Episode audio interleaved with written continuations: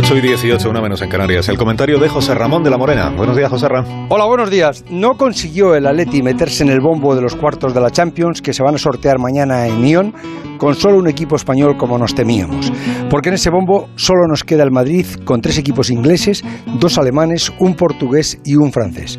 Cualquier tiempo pasado en estos últimos años fue mejor para nuestros equipos de fútbol en Europa, aunque en la Europa Liga aún nos quedan el Granada y el Villarreal, que es muy posible que esta noche pasen a cuartos de final de esa competición que el Sevilla ya ganó seis veces.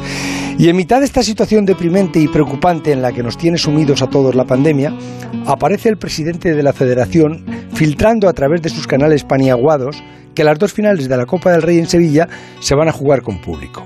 Inmediatamente la ministra de Sanidad lo desmintió de manera rotunda, porque las dos finales se juegan dentro de 15 días la primera y pocos días después la segunda. El desmentido a Rubiales de la ministra fue como un bofetón en la boca de un bocazas, que solo pretendía una absurda competición contra la Liga de Fútbol Profesional que también estaba planificando permitir la entrada en los estadios de una pequeña parte de público en las últimas jornadas para poder transmitir un mensaje de optimismo y siempre con los controles sanitarios previstos. Posiblemente tampoco lo autoricen ya, pero qué repugnancia da ver cómo las peleas mezquinas y los intereses partidistas no son solo en política.